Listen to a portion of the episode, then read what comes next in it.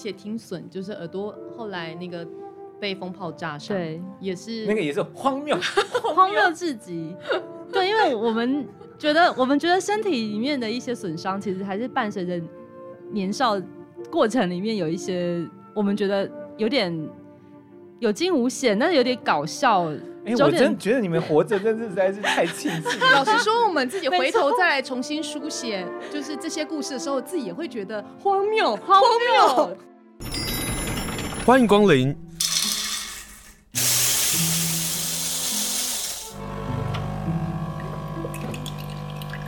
今天的盛情款待，请享用。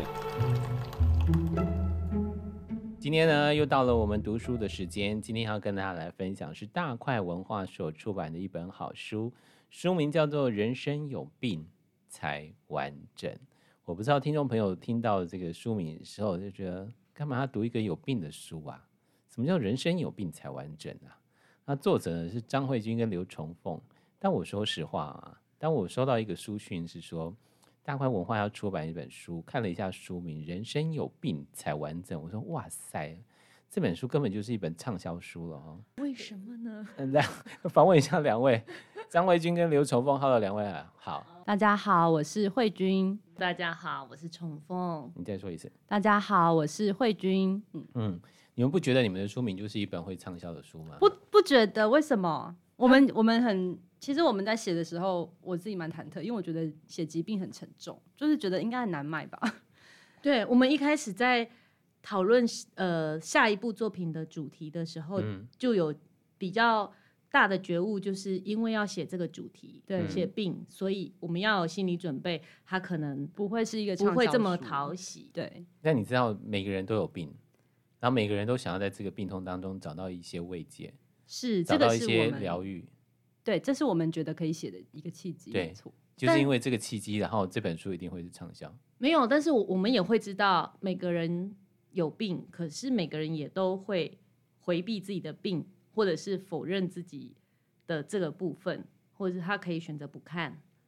嗯，对，因为很沉重啊，嗯、然后你可能没有出口啊，嗯、那我那我宁可去选选一些轻松好看的书来看。但这个书书名就是会吸引那些。他其实知道自己有病，但他想要找到出口的人，嗯，嗯，然后去翻这个书，结果一翻，完蛋了，嗯、他就会去结账，结账 什么？去结账了？哦，人生有病才完整，这到底是谁想出来的书名啊？我们在讨论的过程当中，就是我那时候有有讲啦，对，最后有写一篇、啊。慧君在最后我们呃在写。最后的我们有序跟拔嘛，对在最后的收尾的时候，他他是做最后的收尾的人，那他就写了“有病才是完整的人”。对，嗯嗯嗯。然后呃，我我自己觉得这一这一个 slogan 对我来说是蛮重要的。嗯哼嗯。然后我还记得，其实呃，《四楼天堂》是什么时候上映的？前去年还是前年？前年吧，嗯，因为他写出这个就是有病才是完整的人的时候，嗯、呃，已经已经下了，可是好像我们、嗯、因为我们是更早的时候写，对，那呃后来呃四楼天堂播出，他也是在讲推拿跟身体的一个对一个主题，对对对，嗯、那它里面有一个呃人人必有病，嗯，人因病而完整，嗯，然后我还记得这一句出来的时候，慧君还跟我就是。哀嚎说：“怎么办？被写出来了，就已经有人写 用了耶。”我就说没有关系啊，就是表示也许就是这个时代很重要的一个提醒吧。重凤，你说到重点，就这个时代需要这种书，你知道吗？这个时代的孤独者越来越多，这个时代的受创的人越来越多，他们其实需要很多很多的书，或是很棒很棒的书陪他们走过这段路。嗯，然后我看了这本书，说哇，里面也有几个是我的病啊。嗯哦。对，就是有一些读者读完之后，他们会说，他们很想要，就我们的编辑是说，他们很想要直接跟我们聊天，就很想要对话，就是哎，对，这我也有，哎，那我也有之类的。对，对，然后有读者就是说，哎，有一些他们其实确实是也有类似的病症，这样。嗯哼。我很好奇，轻生的病是什么？你现在要当主持人了，对不对？我会死守的这一块。采访。不要来开玩笑了。人生有病才完整，他就说有病才是一个完整的人生嘛。那也的确是如此啊。我们跌跌撞撞，你会说面对的许多许多的问题，从从小父母亲的关系，然后到男女感情的关系，然后到包括努力、勉强、尽力、追求完美，然后到结婚、婚姻，巴拉巴拉巴拉巴拉，这一路来谁没有病啊？嗯，所以我们今天跟大家来分享，人生有病才完整。但是你知道，我读着读着读着啊，嗯。有点替这两个朋友想说，你们两个是疯了，干嘛把自己的病写出来啊？自我揭露的很彻底耶，真的很彻底，很赤裸，这真的很赤。对我来讲是一个超大的挑战。对，其实慧君一开始他很忐忑，嗯、呃，其实有点像是下了重大的决心。我想，如果不是我跟他一起书写，嗯，应该我没办法，对他没有办法写。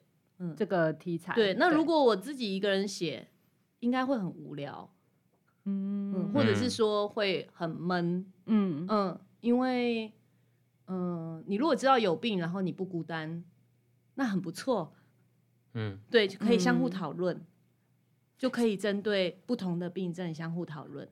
所以你们其实想要产生一些对话的机会吗？嗯应该是说，我们在上一本《女子山海》其实就是以一种对话的形式在写，啊、所以这本其实也是有点像是延续了上一上一本我们后面有一些刚起了个头，然后也还没有谈进去的题目，就接下来继续继续用对话的形式写这样子。嗯，对，但确实是有一个有一个对象在讲话的时候，或者是呃对方是一个知之甚深的人，确实。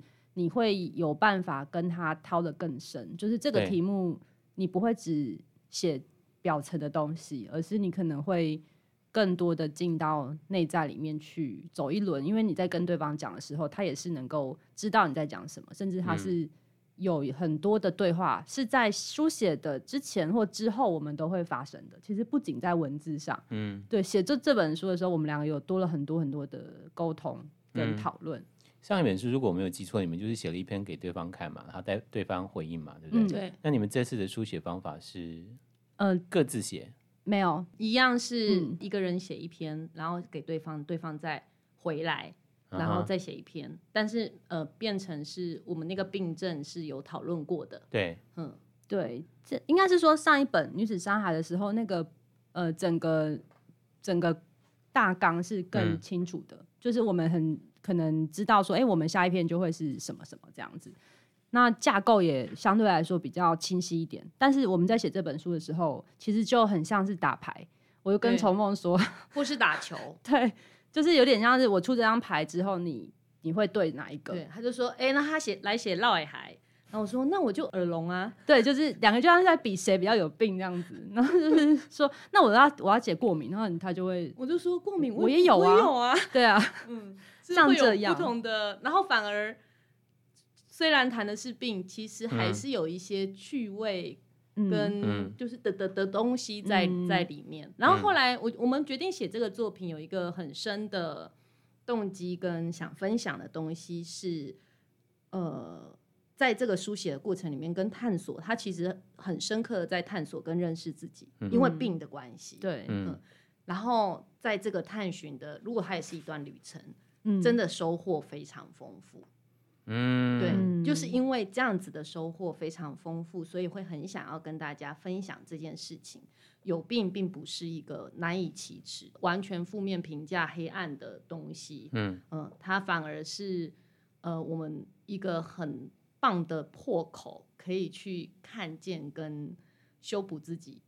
的很深的一个力量，嗯。嗯，修补自己一个很深的力量，在这个书每一篇后面都会有一个力量，一直不断的修补我们自己。嗯，我觉得在阅读这本书的时候，发现，你知道，你们跟上一本啊《山海女子》的差别在于什么？我我说实话哦，嗯，上一本很散，你知道，就是好像有点像游记，然后看到这两个女生放荡不羁的在山海间游荡这样，然后。非常的有性子的个性的分享自己的故事，这样。嗯、但文笔的部分呢，就真的比较有点疏疏落落的感觉。嗯、可是不知道为什么在读《人生有病才完整》的时候，我说等一下，张慧君，你的文字怎么变得这么的密集？这样哦，真的、哦。然后，然后重逢的文字不会像上一次这么的淡然。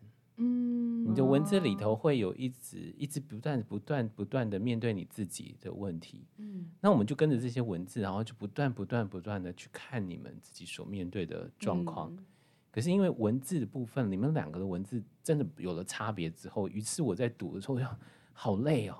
我所谓好累是，那那个那个情绪在那个文字当中就出现了。嗯，然后我我就进去了。嗯嗯，就是。我我们作为一个男性，包括重复一次之后，我很好奇是你们男生到底怎么看这本书这样哈，就是因为我们不是女生啊，就包括思想，嗯、包括有些疾病不是我们会面对的事情，嗯，又或者是哎，怎么会有一些逞强的女孩子干嘛干嘛干嘛之类的，干嘛这样子？嗯、就是女生就男生照顾就好，你干嘛上山还要就靠学长就好啦，什么之类的啊？嗯，那可是我在读的时候就说，哇，这两个人把我带到了山上，又把我带到了一个。荒郊片野，然后又把我带到了一个女生一直不愿意说的情绪的症结的问题上。嗯，我觉得很棒的是文字的书写。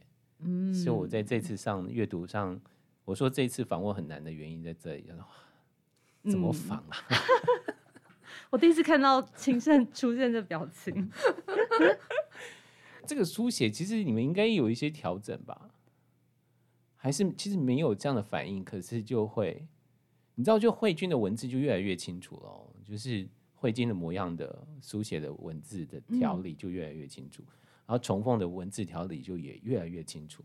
她就像是一个是想要穿连身裙的女孩这样，嗯、可是你的文字的铺陈就是一个穿着连身裙的女孩在跳舞的样子。真的啊？真的？谢谢，我没有，因为我不是读者，不会有这种感受。嗯。嗯嗯然后慧君的文字就是，我知道他有忧郁症，嗯，然后那个那个生病的过程，其实对他有很大很大的影响，嗯，这个影响也包括他在文字的书写上的症结，可是读来的时候就很，就是生病的人才会完整啊，生病的人写起来就是真的是很有力量的，嗯，就是那个浓度很高，对，浓度很高，对。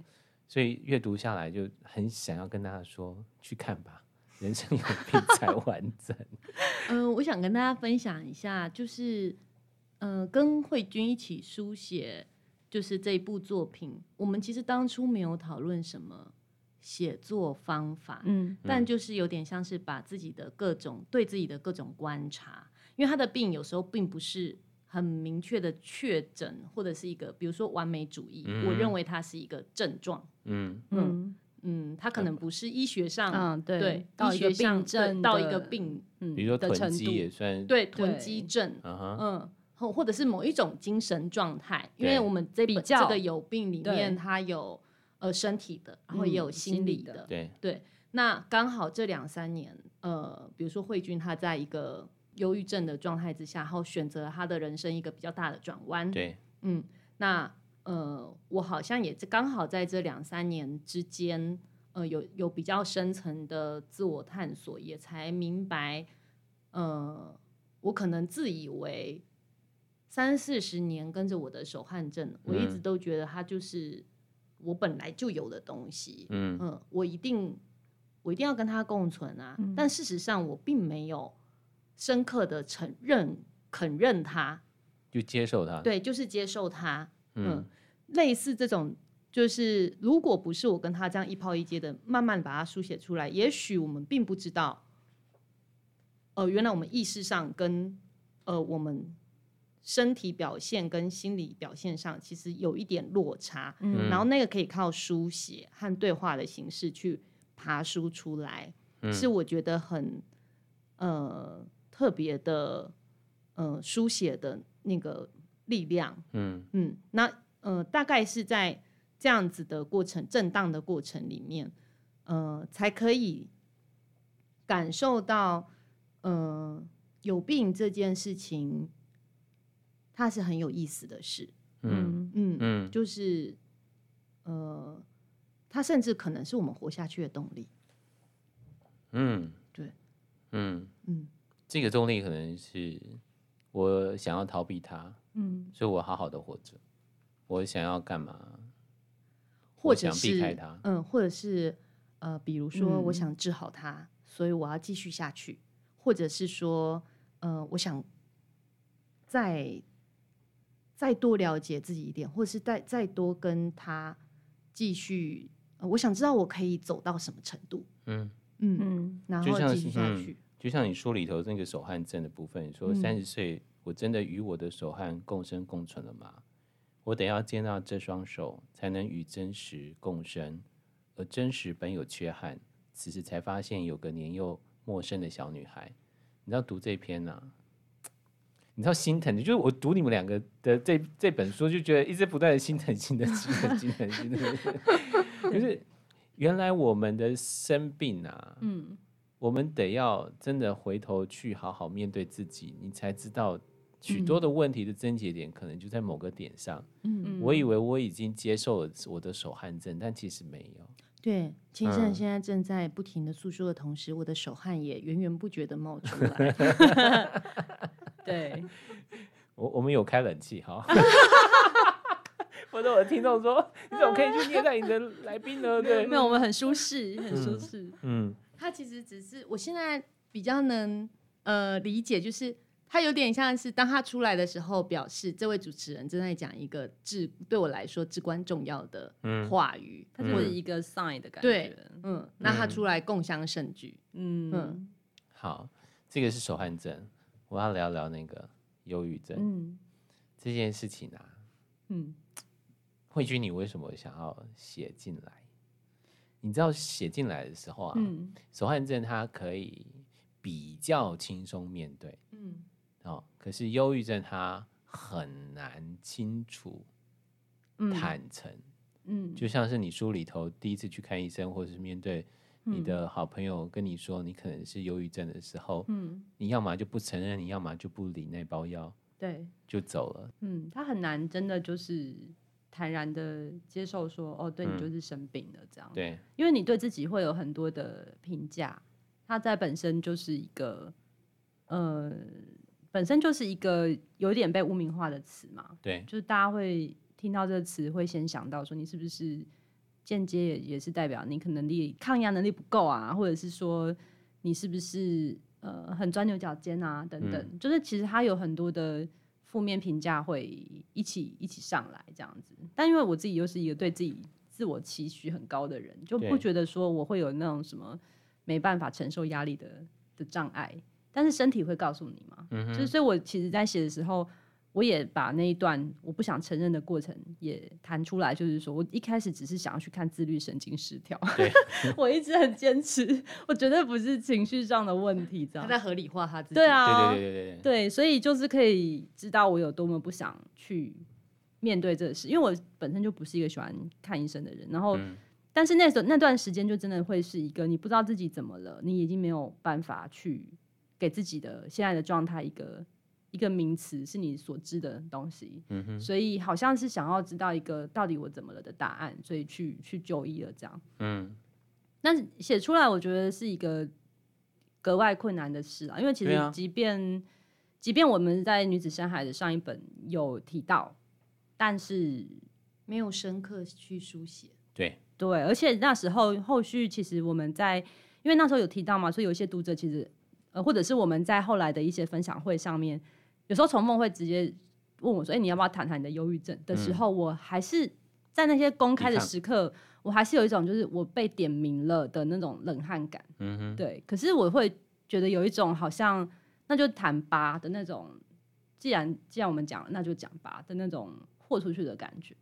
我不知道为什么，就是到后来有一种嗯，好像自己觉得说大家认知的事情跟实际上发生的不一样。那有没有可能我们就是把实际上发生的事情讲出来，那那个、嗯、那个那个可能就没办法符合别人的期许，可是那是我所谓的真实，这样子。我有一点点想要知道那个真实会带来什么，嗯、然后也就是讲了之后，发现好像有一些读者的回馈是是让我知道，其实他们这是他们不敢讲的事，但是其实他们也有有类似的困难，这样子。对对。后来我就很意外的，就是收到了一些。不认识的人，或者是第一次见面的读者，会愿意在你面前，就是也把这个这一块摊开来。嗯，那我觉得自己有一种，好像我没有特别做什么，我只是把自己所在的点铺露出来，那需要的人就会来找我。嗯，那我知道有需要的人，的时候，我觉得我不那么孤单，嗯、然后好像也能够让让他们觉得有人可以谈这个事情，这样子。嗯，对，所以可能是这样子的一个契机吧。所以后面在写的时候，我就觉得我想要再多写一点，而且其实当然也出现在我们两个在后来。其实我们的书写都是跟着我们的相处一直往前走的，所以其实在我面对忧郁症这个病情的时候，其实我们两个也，我跟崇梦也还是在相处，所以两个的相处的过程里面，我确实也会因为忧郁症带来的，比方说多的谅解、多的体谅，或者是说，呃，所有的事情都会归因成哦，因为你忧郁症，这这一些其实种种都还是会牵动着哦，我想要自己去谈谈这件事情的一种动力。嗯，对，所以我觉得它就真的是一个蛮大的议题。嗯，甚至我们谈到那个共存的那件事情，嗯、有一次我记得很很有趣的讨论是，重凤就问我说：“你有想你你觉得那会好哦？”这样，哦，对，你觉得那是一个会好的、哦？然后我我就是我很意外，我就说：“不然我干嘛那么努力？” 对，我就说，如果它是一个没有终点的比赛，我不会跑、欸，哎、嗯，我没有动力走下去。然后我说，我就跟他说。那是因为医生跟我说他有可能会被治好，嗯，所以我才那么认真的去开始面对他，然后去努力的，就是去运动，去做一个合作的病人，然后去听一些可能对我有帮助的心理的的 podcast 之类的，然后试着深度了解自己。我说这些努力都是因为我觉得有好的一天。可是重凤他也提出另外一个观点，因为他觉得就是像手汗症，他可能会觉得就是一个。你始终都会在的一个共存。他又不愿意手术去处理这个事情。呃，我没有选择手术来处理，对啊，对，那就会终身。所以其实就会变成我们两个在面对疾病上面有蛮不一样的态度。就比方说，我很积极想要把它，我觉得我要治好它，对，对。但是他其实是试着去共存，就是他跟他有另外一个相处的关系，对。他把他变成是一个伙伴，对。然后我觉得这就是我们两个在面对疾病上面很不一样的一个方式。嗯、就是我们俩也觉得，我我也觉得很有趣，就是觉得写出来其实也是。可以看见彼此的差异，这样。你们有两个不同的对应的方式，我有另外一种对应的方式。你知道，你们在书里面提到了蒙马特遗书，提到了房思琪的失失恋乐园，失恋乐园，嗯，这两本我都没有读，嗯，因为我就觉得我不想要去认识，嗯这里的的世界，嗯，因为我知道这里的世界不快乐，我知道这里的世界太纠结，嗯，对，但是。就当我在阅读《人生有病才完整》的时候，我就发现，嗯、好像我们都太保护自己了。张卫军在书里头啊，就写到忧郁这一段，我特别很想要分享他的文字。哎，书里是这么说的：洋流的力量无远弗届，长距离绕行在岛与岛之间，夹带着充分缴获的盐分、养分、浮游生物与有机物质。动物的遗骸与腐烂中的碎叶，也还有高温高盐也无法消化的塑料废弃物。它们奇形怪状、残缺异常、随波逐流的样子，像失去动力的躯壳，随着一波波外力不由自主的碰撞、堆积，逸散出致命的化学物质，经过无风带的滞留堆叠，和所有涡流搅和在一起。然后在风和日丽、平静无波的海面，陈列分呈，现形于潮界，成为无主魂魄的丧尸魅影。那，就是我的样子。忧郁症难以借助外力，他者的力量的支持与推波助澜，都是浪的姿态，热情澎湃，或癫狂难耐，凄风苦雨，亦或晴空万里。都是真实的状态，因为时间不会止息，运作照常持续，只是在很深很深的海底，以里堆叠万千沉船一样的死寂与孤朽，随着海流光照而隐约起伏的深蓝节拍，始终是生命的基调。这段是慧君写的，我其实很谢谢你写这段，触动好强哦。因为我们认识慧君，然后我知道他这几年一直在做海洋的事物。嗯，我在读这段的时候，我对最深最深的感受是，还好有海耶，有海去照顾着他，有海去带着他，有海去导引着他，嗯，有海去让你知道我可以怎么做？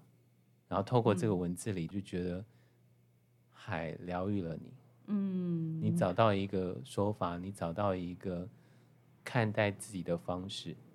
嗯嗯，确实，就真的是，所以我我觉得有点离不开海洋，是因为很多时刻，当然我们会说，海是大海是像导师一样，或像母亲一样。嗯那个形容词其实是真正发生在我生命里面，嗯，对，因为他就用好多种姿态在示现出我现在的样子，嗯、或者是他就让我知道，哦，就是这就是这就是现象的一部分。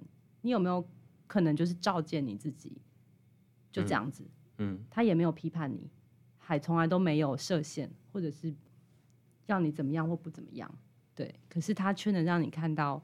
你心底深处的那个你自己可能很陌生的，甚至是没有真正看见过的，嗯，那个自己，嗯，所以真的是为什么为什么会那么喜欢海洋？这真的是生命里面的一个一个很重要的元素，这样子。嗯，我印象很深刻的是，大概在二十年前，我们还是大学时候，呃，因为那个时年代非常久远，然后是在一个午后。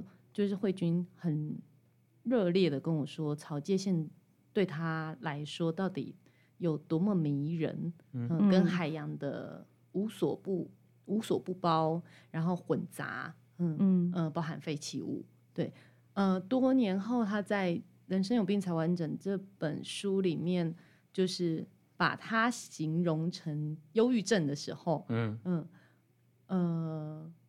我觉得是很美的，就是这并无损于多年前他那样子跟我说的那个热烈迷人跟魔幻，和我我现在所看到的，他是一样是用这样子的混杂包容去讲述呃忧郁症，对。对，就是它是真实的，嗯，嗯。然后没有对，确实就是没有批判，没有评价，它就是这个样子，嗯，那如果我们接受世界就是这个样子，如同我们接受我们自己是这个样子的话，对，嗯。没，就是忧郁，好像可以瞬间被接住哎。嗯，我觉得应该是还有一个状态，就会是它海洋让我的生命的质地从固态变液态。嗯啊，嗯，或者是就像是就是人总是会有那个，尤其是生病的朋友，他可能会进入到那个没有动力的状态。对对。然后你就用那个潮流的方式去看待你这个所面对的这个时候，嗯、既然没有力，就随着潮流就带着你走。对，嗯哼。你就你就从固态变成液态的对，我觉得液态的时候，你变成你没有那么硬，没有那么、嗯、那么坚固，可是你也相对来说，你好像不用那么清晰，你可以、嗯、你可以容许自己模糊、嗯、混杂，甚至渗透。对。对，那个液态的的形形态，它让我觉得有很大的疏解，因为你不用你不用时时刻刻都是一个人形。你如果真的没有办法的时候，你就让自己就是散布在那里。可是你你是你是在的，嗯，对啊，这个世界跟你不因为你是异态的就没有关联，反而是你好像跟那个边界消融的更彻底，嗯，你变成其中的一部分，那你就是感受的你在这个世界的姿态，这样子，嗯嗯。所以我们跟大家分享这本书《人生有病才完整》，但我等下要说一些比较好笑的话，否则大家会觉得这本书会不会太沉重？那个掉下巴跟你们两个对 荒谬，荒谬，你知道，就是还好这段是放在前面哦。我刚刚在读的时候，为什么要把自己什么敏感啊、什么拉肚子啊、什么那种所有的问题都写上来了？然后还有前面有一段绕尾海的，对对对，真的是。然后那个重凤还写另外一篇来做回应的。就是那个听我我损我写听损，就是耳朵后来那个被风炮炸伤，对，也是那个也是荒谬，荒谬至极。对，因为我们觉得我们觉得身体里面的一些损伤，其实还是伴随着年少过程里面有一些我们觉得有点有惊无险，但是有点搞笑。哎、欸，我真觉得你们活着真是实在是太庆幸了。老实说，我们自己回头再来重新书写，就是这些故事的时候，自己也会觉得荒谬，荒谬。对，而且我真替你爸妈觉得，哦，好像在我女儿都还活着好好的。啊，对啊，我妈看那一段的时候，她就一边笑一边哭，就觉得这是大幸啊！你还在这幸甚幸甚啊！这本书出版，我有特别跟我我妈说，就是打打强心剂啊，因为我、uh huh. 我觉得这个作品对于一般读者来说，呃，读起来他们可以。作为旁观者，但是对于自家人，嗯、尤其是父母亲，对啊，对，其实是你看亲生读都会心疼，何况是妈妈，妈妈会淌血啊，会哭啊，会会哭。我女儿为什么要这么辛苦？还有爬山那一段，然后还有就哦，我只能爬到这一段，哦，原来可以不用再爬了，哦，然后就很悠游的，像小公主在那山上这样游荡，那哦，好可爱哦。嗯、对，就是一些我觉得有一些段落其实是。真的就是会可能让爸妈也补足了他们不知道我们在生命离开他们之后发生的一些事情，所以其实就像从梦讲，我我我自己写完之后最担心的是家人的反应。对啊，嗯，然后所以我也是跟他一样，就是他就是重复就说，张宇觉得我们写了很不孝的书。太赤裸了，对，然后 应该太诚实了，然后对，我就跟我妈说，就是啊，这里面可能会有一些你你可能会有点难过的的的段落，对，然后然后我爸就比较那个，他就是跟我妈安慰说，哎呀，你知道文学嘛，就是假假真真，真真假假，你不要太在意。张妈妈这本是散文哦，不是小说，要直接放我的那个，对，但是我真的觉得很。我觉得那个艰难就真的是在面对自己的同时，其实你也某一个程度是得揭露一部分你的家人，嗯、然后也是向他们揭露那些你过去想要隐藏的那个部分。那我觉得他们愿意读，或者是他们这最终我妈妈读完之后给我一个讯息，就是说她希望我可以接接下来可以平安的活着。这样，我觉得是我我很谢谢他，这样他愿意愿意能够。我觉得在在疾病的一开始最难的就是坦诚他面对他、嗯、这件事，我觉得真的很困难。那我妈妈，我妈妈就跟我讲说，我知道这是一本什么样的书，就是一本没办法分享给朋友的书，他自己的朋友的书。嗯、对呀、啊，以母亲来说，嗯、对哦，以母亲来讲，她没有办法把他女儿这本书分，就是推销给朋友，因为他分享给朋友，他太多暗面了。那个暗面可能是我们会觉得啊，是生命的勇气，可是对妈妈来说，会觉得说你那么辛苦，就是总是会有一些自责，或者是有一些，嗯会不会觉得是？过去对自己也会有一些有也有一些想法责难这些，嗯、对，我觉得那是不容易的事。但是我觉得真正的爱就是他们在读了之后，还是一样的支持，跟就是也没有多说什么，嗯，嗯，就是希望你健康快乐。或者我妈妈也会跟我说，呃，这个时代是不是现在要写这种题目 比较受欢迎啊？妈妈，如果是这样哈，那你就去写啊。就是类似像这种，你可以反而因为这样子更深刻的照见了家人之爱。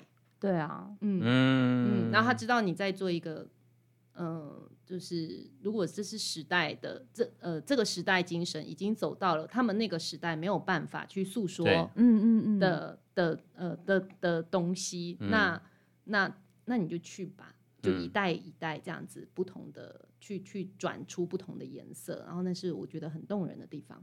而且真的是青春不枉青春呢。嗯，只有青春的时候才会看这些事情啊。就是那些你还在强调荒谬吗？